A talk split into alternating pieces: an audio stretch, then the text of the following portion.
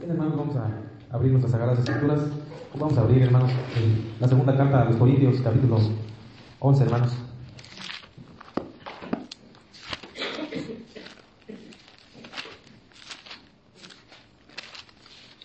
¿Me confirman con una amén, hermanos, cuando estemos ahí? ¿Cuántos amén? Segunda de Corintios 11, del verso 1 al 2. Dice así la palabra de nuestro Dios, hermanos. Ojalá toleraréis un poco de mi locura, empero perdonadme. Pues yo celo con celo de Dios, porque os he desposado un marido para presentaros como una virgen pura a Cristo. Amén. Ocupen sus lugares, hermanos. Bien, como dice el apóstol Pablo, eh, celo con celo de Dios. Bueno, vamos a ver un tema, hermanos, en esta ya noche titulado El celo de Jehová nos impulsa. Bueno, ¿qué podemos definir como, como celo? Bueno, yo encontré una definición, hermanos, de lo que es celo la diferencia que podemos encontrar con celos, que es diferente, hermanos. En el griego es calor, significa es un interés extremo por algo en lo que uno cree muy fuertemente y se evidencia en su conducta al respecto. Por el contrario, hermanos, cuando hablamos de celos, nos referimos a una respuesta emocional, dice muy incómoda, que viene por el temor de perder el afecto de una persona amada, cercana a nosotros. Bueno, ya es diferente, hermanos. No estamos hablando de los celos, sino estamos hablando del celo. Dice que es un interés extremo por algo en lo que uno cree muy fuerte. Eso es lo que vamos a hablar, hermanos, del celo de Jehová. Nos impulsa. Vamos a ubicarnos en la segunda carta, hermanos, segunda carta, en la segunda de Crónicas, capítulo 15.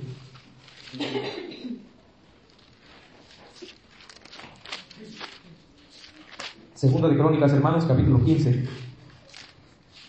Amén, del 1 en adelante.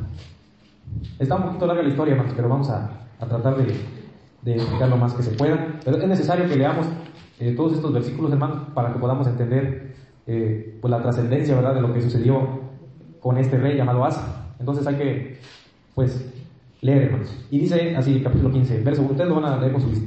Y fue el Espíritu de Dios sobre Azarías, hijo de Obed y salió al encuentro a Asa, y díjole, oídme, Asa, y todo Judá y Benjamín, Jehová es con vosotros, si vosotros fueres con él, y si él, y si le buscareis, será hallado de vosotros, mas si le dejares, él también os dejará. Muchos días ha estado Israel sin verdadero Dios, y sin sacerdote, y sin enseñador, y sin ley. Mas cuando en su tribulación se convirtieron a Jehová Dios de Israel, y le buscaron, él fue hallado de ellos. En aquellos tiempos no hubo paz, ni, para el que entraba, ni para el que salía, sino muchas aflicciones sobre todos los habitadores de las tierras. Y la una gente destruía a la otra, y una ciudad a otra ciudad, porque Dios los conturbó con todas sus calamidades. Esforzaos, espero vosotros, y no desfallezcan vuestras manos, que salario hay para, vuestras, para vuestra obra. Y como yo asa las palabras y la profecía de Obed, profeta, fue confortado y quitó las abominaciones de toda la tierra, de Judá y de Benjamín, y de las ciudades que él había tomado en el monte de Efraín, y reparó el altar de Jehová que estaba delante del pórtico de Jehová. Después hizo juntar a, todo, a toda Judá y Benjamín, y con ellos los extranjeros de Efraín y de Manasés, y de Simeón, porque muchos de Israel se habían pasado a él, viendo que Jehová su Dios era con él. Juntáronse pues en Jerusalén en el mes tercero del año décimo quinto del reinado de Asa. Y en aquel mismo sacrificar, perdón, y en aquel mismo día sacrificaron a Jehová de los despojos que habían traído, 700 bueyes y 7000 ovejas. Y entraron en concierto de que buscarían a Jehová, el Dios de sus padres, de todo su corazón y de toda tu alma. Y cualquiera que no buscase a Jehová, el Dios de Israel, morirá o muriese, grande o pequeño, hombre o mujer. 14. Y juraron a Jehová con gran voz y júbilo, a son de trompetas y de bocinas. Del cual, jura, del cual juramento todos los, todos, los, todos los de Judá se alegraron, porque de todo su corazón lo juraban y de toda su voluntad lo buscaban, y fue hallado de ellos, y dióles Jehová reposo de todas partes. Amén. Bien, hermanos, ¿qué podemos encontrar en los primeros versículos? Vemos a un rey llamado Asa, el cual, hermanos, este, ya tenía, dice, 15 años, decimoquinto, ya tenía 15 años reinando, hermanos.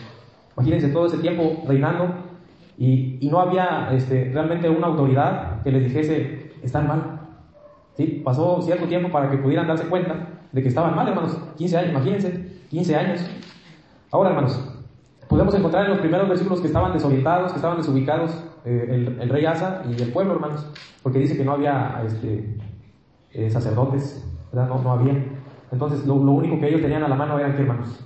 Pues los dioses, ¿verdad? Los dioses que ellos tenían, era lo único que adoraban. No adoraban a Dios, adoraban a los dioses. Entonces podemos encontrar, hermanos, que cuando llega este hombre llamado Azarías, les dice, oye, estás mal, porque no estás adorando al verdadero Dios, estás adorando a dioses extraños. ¿Sí? Más adelante, hermanos, dice, en los otros versículos dice que haya, haya, perdón, Asa dice que escuchó estas palabras y recapacitó, hermanos. Reconoció que estaba mal, reconoció que el pueblo y él mismo estaban en pecado.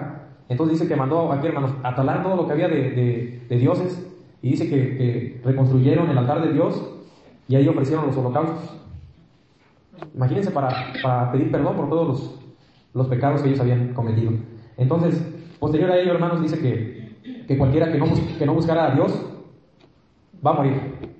¿Sí? Está como la ley de, de Darío, hermanos, cuando dice que, que, este, que, ningún Dios iba a adorar, hermanos, solamente el, Dios de Daniel. ¿Sí? Cualquiera que adorare a otro Dios morirá. Entonces, a lo mejor era una ley muy estricta, hermanos, pero el pueblo cada vez este, que se, se alejaban de, de, Dios, lo único que tenían a la mano eran los dioses. Se alejaban cada vez más de Dios. En el verso 16, hermanos, dice, y aún Maca, o Macha, no sé cómo se diga, madre del rey Asa, él mismo la depuso de su dignidad, porque había hecho un ídolo en el bosque. Y Asa deshizo su ídolo y lo desmenuzó, y quemó en la torrente de Cedrón. Más con todo esto, los altos no, se, no eran quitados de Israel, aunque el corazón de Asa fue perfecto mientras vivió. Imagínense, hermanos, hasta su misma madre, ¿verdad? Ya no tenía autoridad sobre él. Él, él mismo dijo, aquí vamos a ser parejos, como se dice, ¿no? Vamos a adorar a Dios todos, no, no porque tú tengas una creencia diferente a la mía, vas a adorar a otro Dios, ¿no? Dice que también la despojó de aquel Dios. Entonces vemos que Asa, hermanos, aplica el celo. ¿Qué fue lo que le impulsó a Asa a hacer todo eso? Pues el mismo celo que le entró, hermanos, de Dios. Veíamos en, en, las, en los primeros, eh, en la primera cita que le di, hermanos, de Segunda de Corintios, dice, oh celo, pero no con el celo mío, sino con el celo de quién, hermanos? De Dios. Ese es el bueno, hermanos. Si no, puede haber entre nosotros celos como hermanos, pero el celo de Dios es diferente, hermanos, cuando lo aplicamos, cuando debemos de aplicarlo a las cosas de Dios. Entonces, vemos aquí, hermanos, un hombre, un rey que aplicó el celo de Dios e hizo que quitara, hermanos, todo el pueblo, todo, todo aquello que estaban adorando. Eh, vamos a continuar leyendo Éxodo 25. Dice, ¿se lo saben, hermanos? Lo leíamos en uno de los mandamientos. A ver, Manuel, denle lectura, por favor. No te harás imagen ni ninguna semejanza de cosa que esté arriba en el cielo, ni abajo en la tierra, ni en las aguas debajo de la tierra. No te inclinarás a ellas, ni las honrarás, porque yo soy Jehová, Dios, fuerte, celoso, que visito la maldad de los padres sobre los hijos, sobre los terceros y sobre los cuartos a los que me aborrecen. Amén. Amén. Fíjense, hermanos, voy a recalcar esta parte que dice, lo leemos cada ocho días, hermanos, los diez mandamientos. Dice, no te inclinarás a ellas, ni las honrarás, porque yo soy Jehová, tu Dios, fuerte, y celoso.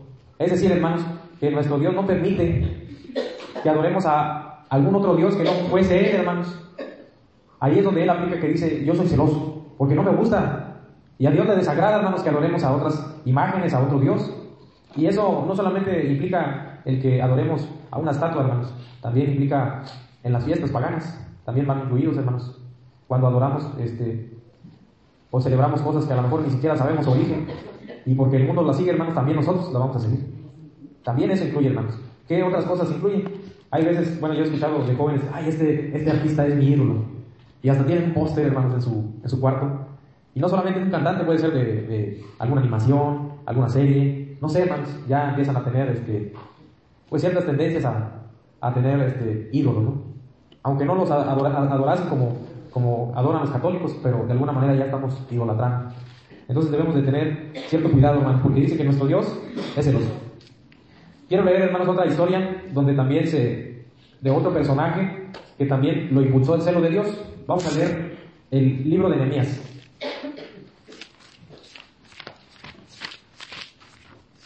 Libro de Nehemías, hermanos, el capítulo 13.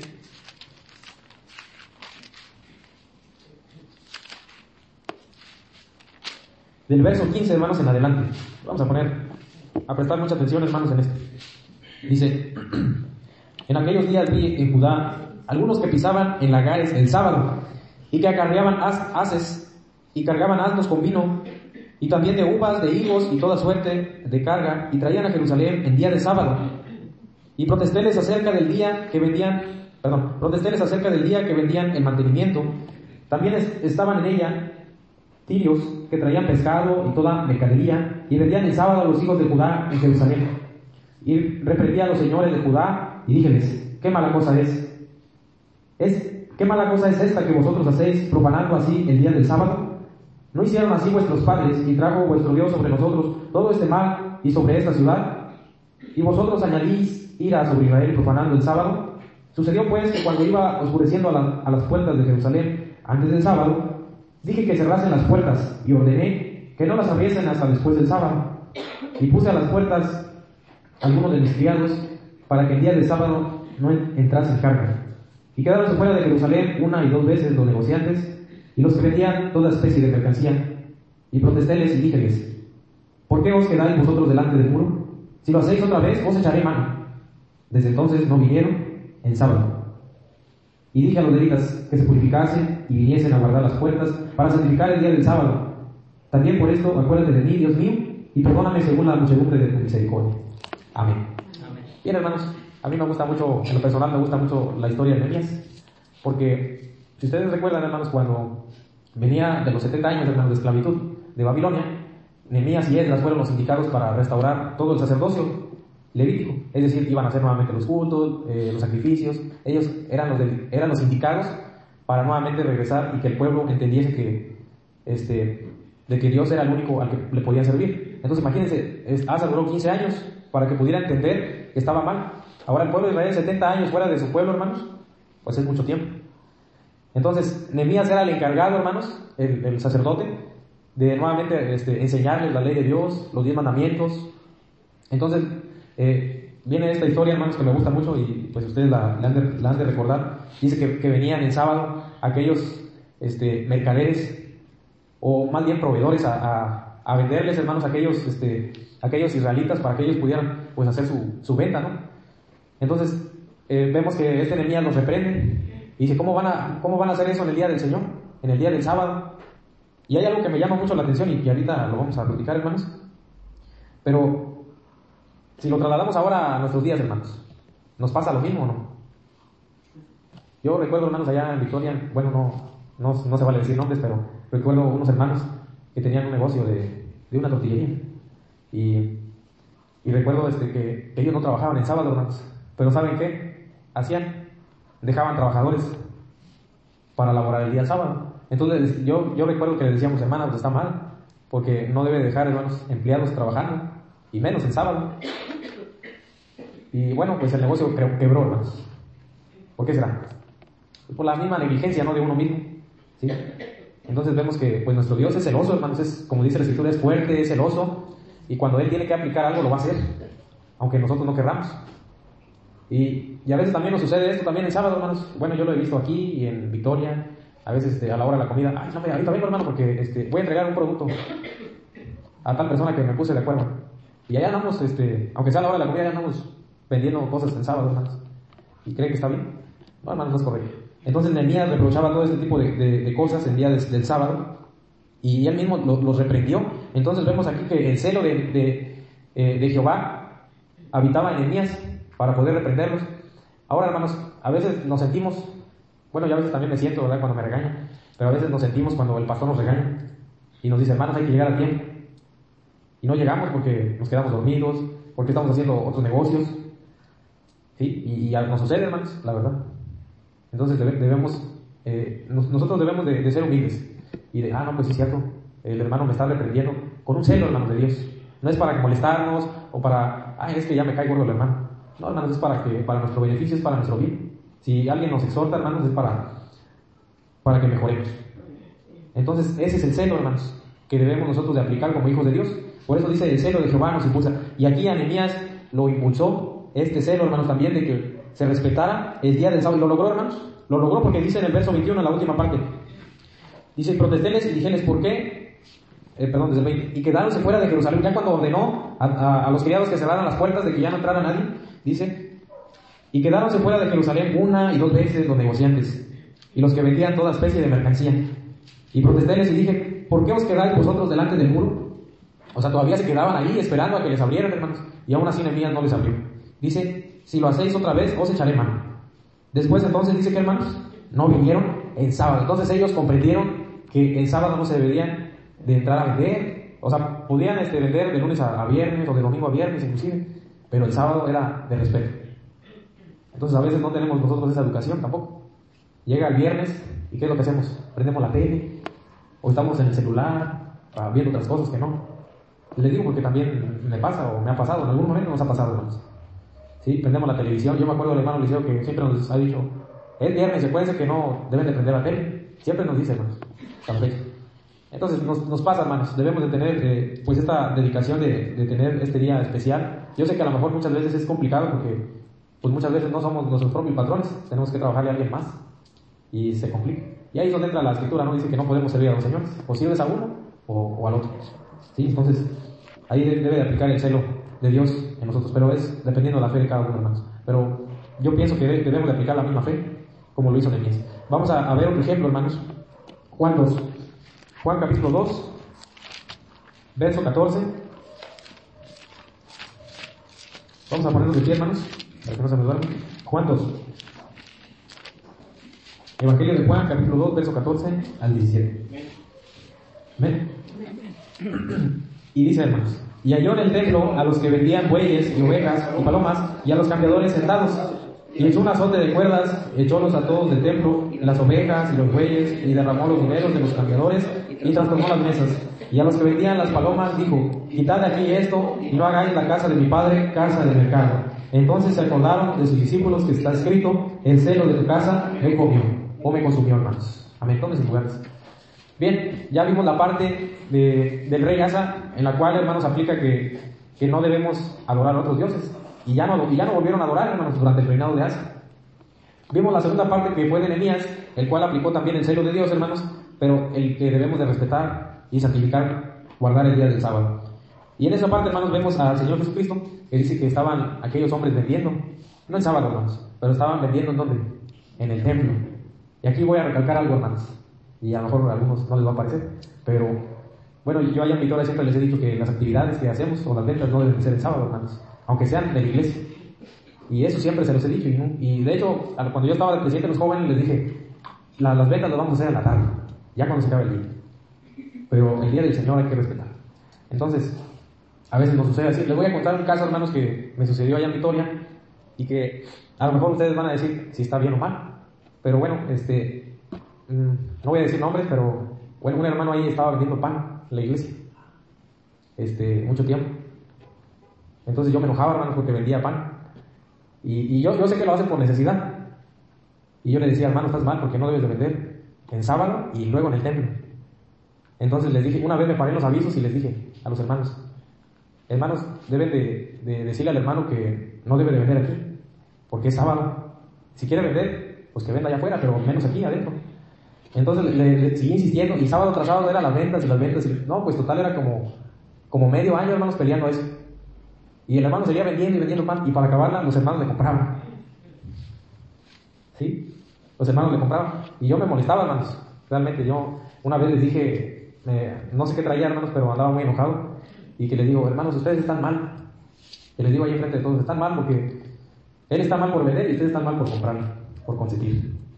Total, hermanos, ya pasó el tiempo y, y gané. Bueno, más bien, no gané, ganó la palabra de Dios, hermanos. Pero ese es el celo que a veces le entra a uno, hermanos, y, dice, pues esas son las cosas que deberíamos de poner atención. ¿Sí?